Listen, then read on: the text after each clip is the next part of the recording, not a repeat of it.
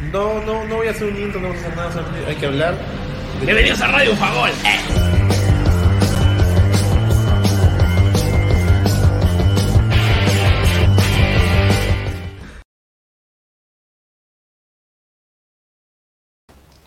Hola gente, ¿qué tal? ¿Cómo están? Bienvenidos a Radio Bufagol, el programa exclusivo de la Copa del Mundo que se aperturó justamente hace 8 años cuando empezamos a grabar este programa en Brasil 2014 y nos y consideramos con, con todos y obviamente yo tomé la decisión de que siguiera y que continuara exclusivamente para cada Copa del Mundo. Entonces Radio Bufagol lo vas a ver cada 4 años y en 4 años nos verás más viejos rumbo de Canadá, Estados Unidos y México 2026. Hoy vamos a hablar justamente de dos, de dos nuevos grupos, obviamente este, que nos tienen pues eh, para un poco más este, competitivos de los que hablamos el, día de ayer. Ayer eh, con el equipo habíamos hablado justamente de lo que era este el grupo A con Holanda, Ecuador, Senegal y Qatar. Qatar el gran anfitrión que más bien todos creemos, o por lo menos aquí en el programa conversamos de que creíamos que no iba a llegar, no, no iba a llegar este, lejos, en verdad se va a quedar en fase de grupos, o al menos hacía una de la gran Corea del Sur, o incluso este, algún otro anfitrión de menor calibre en el fútbol mundial que simplemente pues no llegara a eh, que llegara a clasificar lejos, ¿no? De hecho Sudáfrica en 2010 no lo logró. eh, Hoy, hoy pensamos que Qatar va a pasar exactamente lo mismo, no lo va a lograr, tiene eh, competidores muy, fuertes de hecho, y definitivamente lo importante aquí es ver quiénes son los que van a clasificar. También analizamos el grupo B, que es un grupo netamente de conquista y conqui- conquistador y conquistado, de alguna manera en la historia antigua, con Inglaterra peleando ante Gales y peleando entre Estados Unidos. Además, hablando de conquistados y conquistadores, también Estados Unidos chocará con Irán, eh, donde el partido pues va a ser una bomba definitivamente, ¿no? En ese sentido, consideramos también que Estados Unidos clasificará junto con Inglaterra y Gales, lamentablemente con Gareth Bale muy repotenciado siempre en su selección, lamentablemente se despedirá temprano, o quién sabe, da la sorpresa, como dijimos, Inglaterra la podría luchar y hasta Estados Unidos podría clasificar primero con una selección muy joven. Pero bueno, como le estábamos diciendo justamente, pues en el grupo A está Holanda, o perdón, está Países Bajos, está Senegal, está... eh, Qatar como gran anfitrión, y aquí lo vamos a poner mucho más grande para que todos puedan visualizarlo, y ahí, ahí pueden ver mejor, ¿no? Y también está Ecuador. El Ecuador que ayer jugó contra Irak, ¿no? Aprovechando de entender un poco de fogueo con países asiáticos de Medio Oriente. Eh, y ha perdido posiblemente a Byron Castillo, ¿no? ¿Cómo es? Parece. El, destino de alguna manera eh, justifica los medios y podría que Byron Castillo no esté en el Mundial. Eventualmente no jugaría quien fue la manzana de la discordia entre todo con Mebol en los últimos meses y de toda la novela. Y hoy pues podría ser que Byron Castillo se despida del Mundial a pesar de haber luchado por su inocencia, entre comillas, ¿no? Y entre comillas haber, haber salido victorioso. Lo mismo nos pasó hace cuatro años a nosotros con Paolo. Entonces no estaría en el Mundial, ¿no? Definitivamente el grupo B, que también hemos hablado, pues obviamente una favorita por, por la cantidad de jugadores jóvenes, talentosos y todos realmente, o casi todos en, en las ligas de máximo nivel, por no decir Premier League, eh, eh, Países Bajos League, o sea, Eredivisie League, ¿no? También este, en algunos casos en la misma Juventus, en el caso de McKinney, eh, Estados Unidos, ¿no? Gales con Gareth Bale, Irán, pues como dijo el ingeniero, Irán y se irán, ¿no? Eh, automáticamente, ya que en este grupo lo veo el más flojo de todos. Y finalmente el campeón de 1966, Inglaterra, que y último finalista de la Eurocopa. A ver, podríamos decir que campeón del 66, eh, siempre clasificando a la siguiente fase de grupos, tal vez hasta los ocho mejores, estando siempre rankeado de- del Mundial. Eh, subcampeón de la última Eurocopa, cuarto lugar eh, y semifinalista, pues, ¿no? De la Copa del Mundo del 2018, cayendo entre Croacia en semifinales y, bueno, en la final ante Bélgica. Perdón, en tercer lugar ante el Bélgica, perdiendo el bronce, ¿no? Entonces, el, grupo B está conformado por, por, por estos cuatro, como habíamos dicho eh, en, el programa de ayer. Ya saben, Radio Bufagol va a aparecer todos los días a las 7 de la mañana, o 7 y cuarto, más o menos. Hoy nos hemos quedado un poco de amigos, pero ya sé, es domingo. ¿No? Y sé que es medio complicado, pero no se olviden porque estamos en varias redes sociales, desde las redes de Radio Abda, las redes del tío Abda, ¿no? En Spotify también nos encuentras para que puedas escucharlos en caso te lo pierdas en vivo. Básicamente no hay muchas imágenes que mostrar, solamente este, comentarios de hinchas como tú hablando de, del fútbol, ¿no? Entonces, bueno, acá habíamos mencionado el programa ayer del grupo B. Eh, Inglaterra pasaría sufriendo como segundo lugar y Estados Unidos pasaría primero, Gales se despediría e Irán se irá, definitivamente. Entonces acá tenemos un poco lo que vamos a ir armando conforme vamos haciendo los análisis, ¿no? Ahí, ahí tenemos este, un, poquito, un poquito el contexto, ¿no? Para, para revisar. Entonces, como se había quedado un poco, Países Bajos no tendría problemas y Ecuador tampoco para clasificar automáticamente. Entonces pondríamos aquí, pues, que Países Bajos estaría clasificando segundo y Ecuador estaría, perdón, Países estaría clasificando primero y Ecuador estaría clasificando segundo en el grupo A. Entonces Ecuador se iría a este camino de acá. Vamos a borrar esto. De acuerdo, ahí está. Ecuador se iría acá y Países Bajos. Países Bajos tomaría, tal vez, no sé si por calendario, pero sí el primer partido estaría arriba, arriba en el camino de la izquierda. De acuerdo, ahí está. Países Bajos estaría en camino de la izquierda. Ecuador, a menos que Senegal de la sorpresa, es lo que, lo que estamos mufiando nosotros, es en el segundo lugar. Y como habíamos hablado justamente de lo que era el grupo B, dijimos Estados Unidos clasificaría primero e Inglaterra eh, sorpresivamente quedaría segundo porque a veces flojea un poco. Entonces Estados Unidos clasificar primero sería un partido muy americano, obviamente, donde chocaría ante Ecuador, ¿no? Entonces tenemos este nuestro propio ranking, a ver si se cumplen las se cumplen los, este, los pronósticos y un partidazo, de hecho, un partidazo de leyenda, ¿no? Obviamente estaría pues este, apareciendo entre Países Bajos y Inglaterra, ah, e Inglaterra, como se debe pronunciarse correctamente, ¿no? Entonces, eso es lo que tenemos, este, es lo que tenemos ahorita, exactamente, ¿no? ahí, ahí, este, ahí lo, podemos, ahí lo podemos ver justamente. Entonces, Hoy otra vez ponemos la, animación completa, ¿no? Y aquí también los equipos no seleccionados. Ahí están los cuatro que han aparecido. Entonces hoy vamos a hablar o vamos a analizar rápidamente en esta hora de programa los grupos C y D. Justamente ya hablamos de dos grupos que son muy suavecitos, que de alguna manera este, tenemos ciertos favoritos, pero aquí pueden empezar a aparecer muchas, muchas sorpresas. ¿no? En el grupo C ¿Quiénes tenemos en el grupo C para hacer memoria y para hacer un recordaris?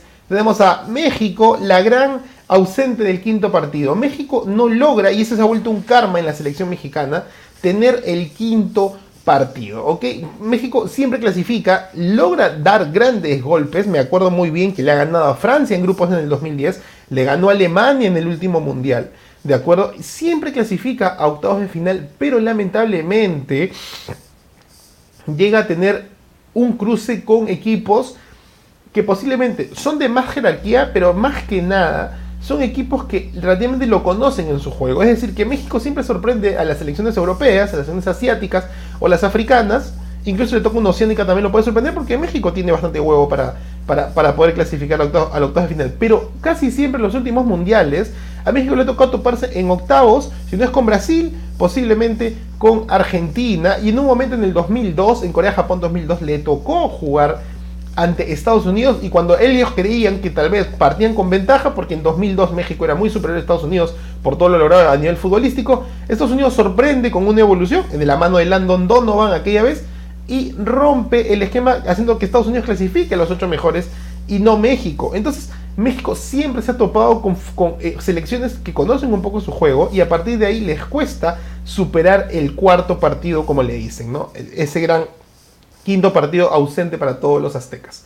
Está la selección argentina de la mano de Lionel Messi, que llega como gran mega favorito. No solamente el siete veces ganadores del balón de oro está con una selección nueva. Hace poco estrenaron un documental en Netflix que se llama Sean Eternos, buscando justamente la motivación de toda Latinoamérica, porque Netflix, pues, esta producción es netamente latinoamericana y argentina, donde se demuestra la calidad de Messi con el nuevo, con el nuevo, con la nueva camada de jugadores como De Paul, Paredes, ¿no? El Papu Gómez, que no es muy joven, pero que está recién en este círculo, que han logrado ser campeones eh, de, de, América en, el última, en la última Copa América, dándole a Brasil en el Maracaná, ¿no? Y, y, obviamente se hizo muy viral las palabras de Messi en esa final. Yo creo que Messi se inspiró mucho de Pogba cuando se viralizó las palabras de Pogba en el 2018 cuando estaban en octavos de final del Mundial y que pues a la postre sería Francia campeona del mundo.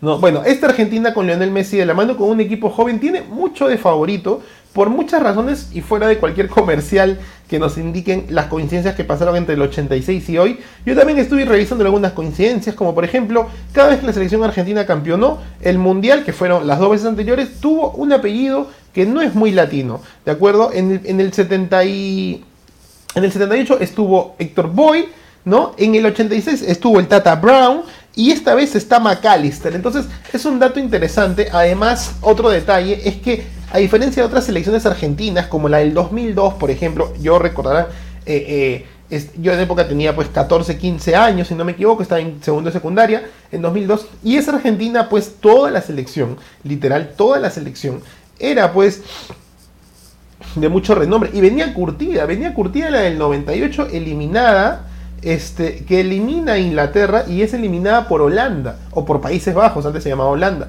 ¿no? En el 98 con Batistuta, Crespo, el Piojo, el Piojo López, ¿no? el ratón Ayala, la brujita Verón.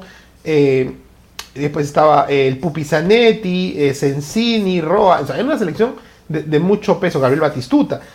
Y no logran hacer mucho eh, en, este, en esa Copa del Mundo del 98. Llegan como grandes favoritos de la mano de Marcelo Bielsa en el 2002 ¿de acuerdo? Y recién hacia Alemania 2006, cuando ya está, está en un cruce generacional, porque obviamente esa selección que les comento se estaba despidiendo, automáticamente empiezan a aparecer los valores como eh, Juan Pizorín, Román Riquelme, Javier Saviola, ¿de acuerdo? Eh, este, Pablito Aymar, pero no terminan de, cuajar justamente, eh, no terminan de, de, cuajar ese, en ese contexto este, una selección fuerte. Y Messi recién está dando sus primeros esbozos en la selección. Y en 2006 el cambio generacional que no logra cuajarse, porque pues el Kun Agüero, Di María y Messi creo que eran los únicos que eran en la Copa América, que acaban de campeonar, y solamente quedan Messi y Di María, este, teniendo en cuenta eh, la, la, última convocatoria, con muchos jugadores que no son jóvenes, que tienen experiencia, pero que va a ser literalmente su primer mundial. ¿De acuerdo? La última selección argentina que juega en Rusia 2018 básicamente, si no me, como dice el dato, más de 20 jugadores de la selección argentina no han jugado un mundial. ¿ok? Eso es un aporte importante para la selección, pero también un aporte importante para las otras selecciones que posiblemente tienen más curtidas. Conociendo el caso de México, igual va a ir con sus jugadores más experimentados que ya tienen uno, dos o tres mundiales, ¿de acuerdo? Y que en ese sentido, este partido, hoy el fútbol da revanchas. El partido cuando se choque Argentina con México puede ser un partido de revancha, porque es un partido de prueba. los partidos de la fase de grupo son, de, son relativamente, no sé si decir de prueba a prueba, pero tienes posibilidad al error. No estás eliminado a menos que sea su último partido y dependas de ese resultado. ¿De acuerdo? Pero si lo vemos de, la, de otra forma, no estás tanto en, en, tener ese, ese malestar, ese error de, equivocarte. No sé, te equivocas con Argentina, te equivocas con México. Bueno, todavía hay un par, un par de chances para, para lograr este, ese contexto, ¿de acuerdo? Entonces, cuando me refiero a contexto, me refiero justamente a, clasificar a la, siguiente a la siguiente ronda. Entonces, todos esos, esos, comentarios, ¿no? Eh, Después, ¿quién más está en este grupo? Y aquí les decía el fútbol de rancho porque como les decía, México siempre se ha chocado con Argentina en los últimos mundiales y no ha podido clasificar a octavos de final. Arabia Saudita, que viene a ser un equipo, pues otra vez, y hay que tener claro, ¿no? Los países medio orientales de Asia no son los gran favoritos de la Confederación Asiática, ¿no? Siempre son Japón, Corea, este, y en algunos casos de ahí no pasa si quieres mencionar uno más, debería ser Arabia. A veces este, podría ser incluso el mismo Qatar, que es, que, es local, pero sabemos que su fútbol no ha sido el más vistoso. Y justamente Argentina debuta contra Arabia Saudita en su primer partido. Entonces,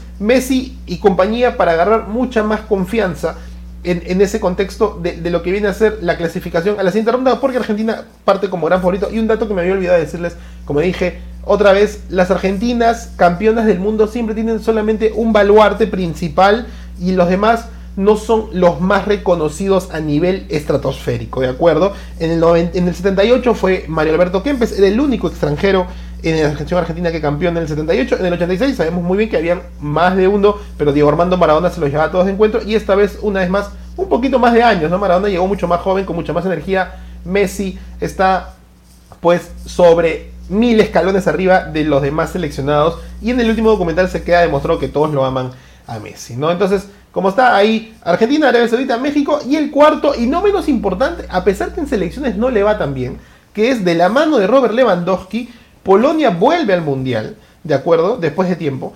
Y así como volvió al Mundial, también volvió a la última Eurocopa. Y ahí es donde empieza a pesar eh, un par de, elementos donde Lewandowski puede hacer goles, pero no le, no, le, suma, ¿no? no le cuesta mucho avanzar a, la siguiente ronda. ¿De acuerdo? Lo pasó en la última Eurocopa, Lewandowski metió un par de goles, pero Polonia quedó eliminado de la fase de grupos. Este, incluso que en esa Eurocopa que tenía este del mejor tercero, un, modelo muy similar al, al que tiene la Copa la Copa América este, de, la Comebol, ¿no? Este, que el mejor tercero, el segundo mejor tercero también clasifica. Europa ha, adoptado un poco este estilo y aún así a Polonia le cuesta mucho clasificar cuando se topa pues, con Alemania, con Italia, con Inglaterra, con Países Bajos, ¿no? Entonces, ¿cuál es lo interesante de este grupo?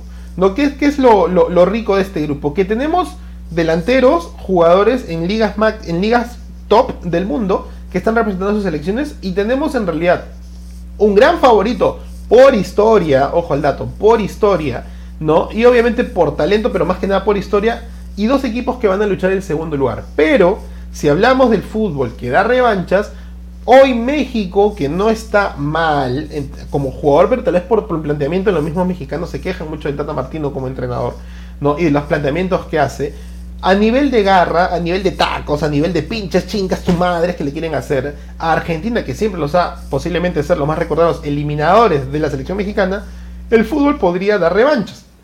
¿De acuerdo? Y en esas posibles revanchas, México podría optar por sacarle un punto o, incluso eh, vencer a Argentina de Messi. ¿no? Recordemos que siempre los primeros partidos son para muñequearse, pero si Argentina, cuando los argentinos van a ser Arabia Saudita, obviamente el partido clave es México versus Polonia. Es el primer partido de México versus Polonia que va el martes 22 de noviembre a las 11 de la mañana. ¿no? En el dato, ya le vamos a pasar el dato para que puedas agregar tu propio este, eh, cronograma del mundial en tu Google Calendar, en tu Android, en tu iPhone. Se lo vamos a pasar también por las redes sociales de, del tío Abda. Eh, vamos a, a, poder disfrutar ese primer partido 11 de la mañana del martes 22 de noviembre. ¿De acuerdo? Ese partido es clave para las aspiraciones de ambas selecciones, tanto de Lewandowski como del Chucky Lozano, para poder llegar a la siguiente ronda, ¿no? Y no toparse, obviamente, o lograr evadir a una selección favorita que se viene en el siguiente grupo y que dolorosamente nosotros deberíamos estar ahí. Pero cerrando un poco el análisis de este grupo C, pues tenemos a Argentina una gran favorita con muchas coincidencias de lo que llevó a ser campeonas en las dos últimas ediciones que los, los albicelestes levantaron la Copa del Mundo. ¿no? Y tenemos un México y un Polonia que se van a sacar la mugre. Pero como lo digo, yo recalco y le echo la mufa si quieres, México tiene revancha. ¿De acuerdo? México, el fútbol tiene revanchas y México quiere su revancha ante Argentina. ¿De acuerdo? Y Argentina podría tranquilamente superar a los otros dos eh, rivales para así tener una lucha del primer lugar entre México y Argentina. Pero claro, posiblemente eh, Argentina puede empezar ganando, México perdiendo y invertirse los papeles al final de la, de la, fecha 3 de, este grupo. O incluso ambas selecciones este, latinoamericanas ganar sus primeros partidos y empezar a, ver cómo van uno con el otro camino, camino hasta encontrarse. ¿De acuerdo? Eso, en ese sentido, yo les digo justamente que el segundo partido de la fecha 2 del grupo C es Argentina-México. Entonces, las aspiraciones de ambos dependen mucho de su primer partido. ¿De acuerdo? Si en caso Argentina ganara, va más tranquilo a, vencer a México y posiblemente sí se dé ese resultado. ¿no? Y si en caso México gana, también va un poco con la sangre del ojo a vencer a Argentina y a ponerlo, ¿no?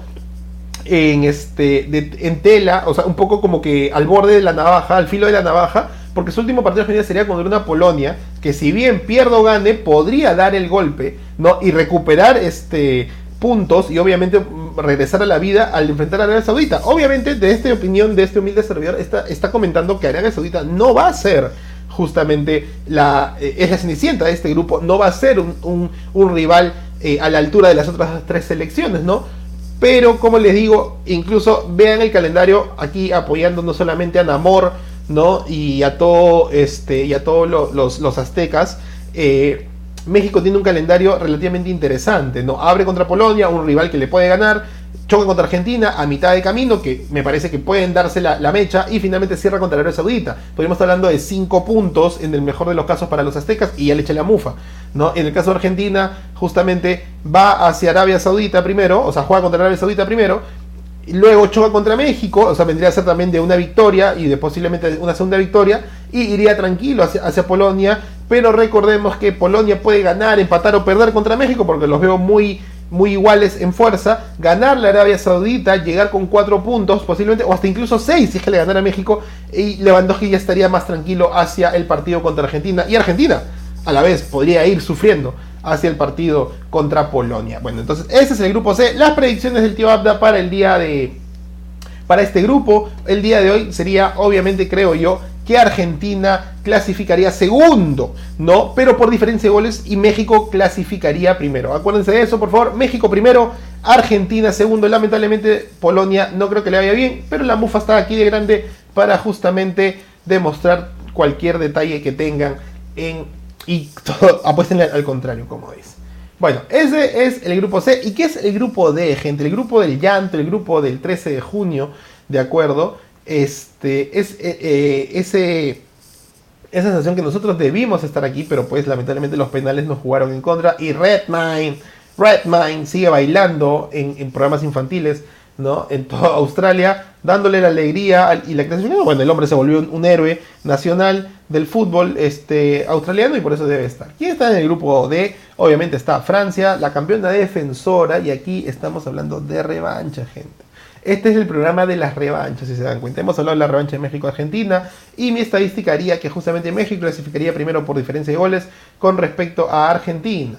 ¿De acuerdo? también está Túnez, que ya lo sabíamos perfectamente porque era el grupo que nos iba a tocar si es clasificamos al Mundial. El país africano que no siempre da mucha batalla, pero no es un país, y además porque es un país más de, mayor mixtura cultural. No, no es tanto de, este, de la velocidad de los jugadores africanos ya conocidos como en el caso de Costa de Marfil, Nigeria, Ghana o Camerún. ¿no? Eh, Túnez, Argelia y Marruecos tienen una mixtura diferente y tienen más toque de balón. Entonces, pueden hacer lucha, pero no lo veo súper super fuerte. Está Australia con Redmine, justamente el arquero suplente, ojo al dato, el arquero tapa penales, básicamente. O sea que si Australia no clasifica la siguiente ronda, que es lo más posible que suceda, Redmine no va a ver el verde y va a ver los tres partidos desde el banco. Recordemos, Redmine el arquero suplente tapa penales, más no eh, tapa, tapa jugadas posiblemente. Y finalmente Dinamarca que está en un muy buen nivel. Ojo al dato aquí. Este es el tema también de revanchas, ¿no? Hemos hablado de revanchas, básicamente el grupo, sabíamos que si era Perú o Australia, se iban a ganar 3 de 4 del grupo. El que no está aquí, pues, es, Túnez, que es el diferente, pero si en caso Perú hubiera sido Túnez, era exactamente el mismo grupo. Entonces siempre iban a encontrarse 3 de 4 del, último, del último grupo, ¿de acuerdo? Entonces, Mira, bueno, así que miedo. Este, Francia debe pasar, entre comillas lo digo, primero o segundo por jerarquía. ¿De acuerdo? Por Mbappé, por Griezmann. No está Pogba, sabemos muy bien que Pogba ha quedado completamente descartado de la Copa, de la Copa del Mundo por lesión. Pero por Mbappé, por Griezmann, por Giroud, ¿no? por la selección, por Camavinga, este, entre otros jugadores convocados a Francia, ¿no? por Chamendi, no creo que, o Chameni, no, no sé cómo se dice. Vamos a revisar. Francia, convocados, Mundial 2022. ¿no? Aquí está Francia, da la lista final a la Copa del Mundo 2022. ¿Y quiénes son? Pues está obviamente Lloris, está Areola, está Mandanda, eh, los hermanos Hernández, Kimpembe, Conate, Cundé, Pavard, Salivá, Upamecano, Barán, Camavinga, Fofana, Gendouzi, Rabiot, Chouameni, Bermot, Benzema, Coman, Dembélé, Giroud, Griezmann, Mbappé y Christopher Nkunku. O sea, es un equipazo. O sea, es un equipazo. No hay forma de que a Francia le vaya mal. No está Pogba. Y Pogba era un artífice y un, pilar en, el medio campo. Pero tranquilamente tiene Nkunku, tranquilamente tiene a Griezmann, tiene a Chameni, tiene a Camavinga. Este, que no, acá está, que está Camavinga. Entonces, todo ese, ese, mood, obviamente, eh, generado no, este, tranquilamente puede hacer que Francia clasifique, o sea, tiene que clasificar. ¿ok? Aquí hay dos grandes favoritos y dos grandes que van a luchar algo, ¿no? Acá no es como la Champions League que pues obviamente, o incluso la Copa Libertadores, que ese tercer lugar te genera una competitividad para clasificar a un torneo de, menor envergadura, pero eh, acá está el caso, primero las revanchas, ok, hablemos de revanchas. Australia puede ir con la sangre en el ojo contra Francia, contra Dinamarca, ¿no? Australia se fue con cero puntos en el último mundial, perdió contra, perdón, empató contra, si no me equivoco, contra Francia, ¿no? Este, y, y, perdió contra Dinamarca, o al revés fue, no me acuerdo bien, y perdió contra Perú. Todos nos acordamos de eso, con gol de Paolo y de André Carrillo. Eh, puede ir con la sangre del ojo contra Dinamarca y contra Francia, pero lo veo eh, muy por debajo del nivel de ambas selecciones europeas. Aquí obviamente ha sido un sorteo que ha, funcionado perfecto para la UEFA. Dinamarca está en un muy buen nivel, le fue muy bien en la Eurocopa, tal vez no llegó a instancias finales lamentablemente porque empezó a pesar un poco la camiseta, pero no olvidemos que Dinamarca ha tenido no solamente grandes sorpresas, sino muy buenos jugadores a lo largo de la historia. Incluso hay una, Eurocopa donde a Dinamarca le invitan porque un país no quería jugar y Dinamarca termina siendo campeón de, esa Eurocopa por los años 80, si no me equivoco, y ahí mi padre me diría, me daría el dato más exacto, disculpen por no saberlo.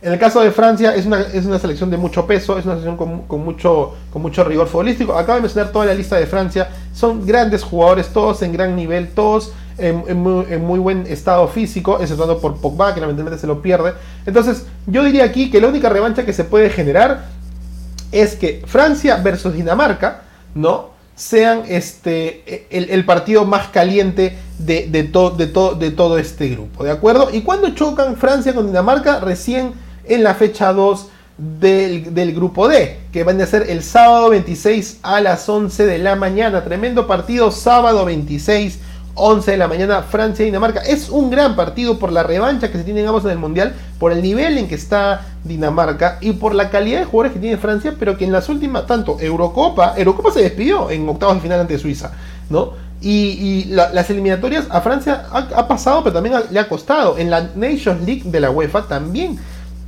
Francia ha sufrido. ¿De acuerdo? O sea, no, está al, máximo de su nivel. Tal vez se repotencia ahora en el Mundial a falta de algunos días. ¿De acuerdo? Pero aún así está en, un nivel interesante. Entonces aquí básicamente tenemos dos equipos y veamos cómo queda ese partido de cara al escenario mundial, ¿no? A la vitrina de los inmortales del, fútbol. Y automáticamente saber quién pasaría primero y quién pasaría segundo. No he hablado de Túnez porque entiendo que Túnez puede sacar un punto, pero también pasa el, contexto eh, de, sumar y de, curtirse a nivel mundial. ¿no? Túnez no es un recurrente de los mundiales de la, Confederación Africana. ¿De acuerdo? Va y viene a veces. Este, entonces, su regreso al, mundial puede ser eh, significativo, simbólico, pero no creo que le haga la lucha al grupo D. ¿no? Este, en el grupo D, perdón, a Francia y Dinamarca, ¿de acuerdo? Eh, obviamente, si sabemos que Francia y Dinamarca se chocan en, la segunda fecha, ¿no? Dinamarca va a aperturar contra Túnez y Francia va a aperturar contra Australia, donde tranquilamente ambas selecciones del segundo partido llegarían con tres puntos, ¿de acuerdo? Y eso indicaría que un empate armaría la diferencia de goles, ¿de acuerdo? Para saber quién, clasifica primero y segundo.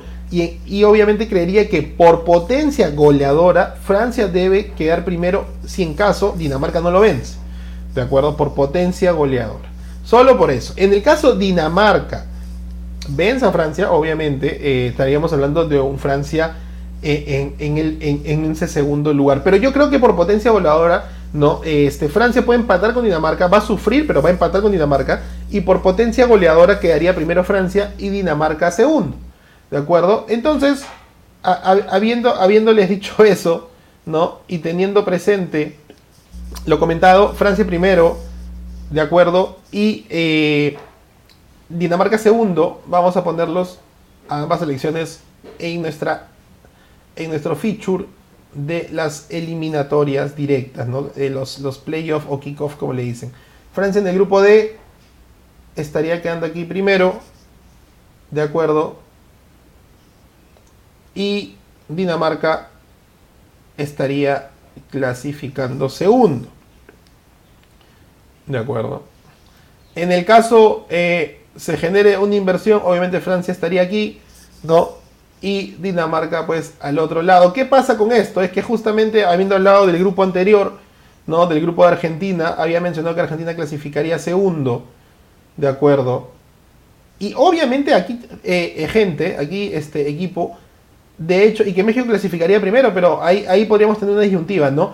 Según cómo clasifiquen las selecciones, las historias del Mundial cambian, ¿de acuerdo? Porque si revisamos lo que hizo eh, FIFA 23, el Fixture Mundial Campeón Argentina, ¿no? Que justamente, que justamente este, había dicho predicciones, este, predicciones para, y que, lo había logrado, ¿no?